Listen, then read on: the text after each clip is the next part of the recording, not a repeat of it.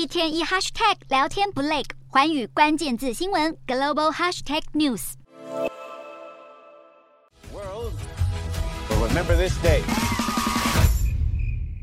海默热潮横扫全球，融合芭比和原子弹元素的迷因也如雨后春笋一般诞生。芭比的发行商华纳兄弟更是在推特上回复了巴本海默迷因的贴文，写下这将是个难忘的夏季，并加上爱心表情符号，借此行销自家的强档芯片，不料却触发到日本人不堪回首的记忆。在第二次世界大战末期，美军与日本广岛、长崎两地投下原子弹，这场人类历史上首次原子武器的空袭。造成广岛超过十万居民死亡，整座城市可说是遭到毁灭性攻击。这样的伤痛让许多日本人至今没齿难忘。但他们没想到的是，原子弹爆炸的元素竟然会被全球网友制作成迷因，广泛流传，还被世界上规模最大的娱乐巨头之一，也就是华纳兄弟拿来当行销的武器。事件引发日本网友群情激愤，甚至有不少人扬言要抵制这两部电影。随着风波越演越烈，日本华纳随即发布声明灭火，而美国总公司也罕见出面致歉，希望能够平息争端。事实上，由于奥本海默涉及原子弹的敏感话题，至今都未能在日本上映，而现在社群上引爆的争端也反映出了原爆议题依然容易挑动日本社会的敏感神经。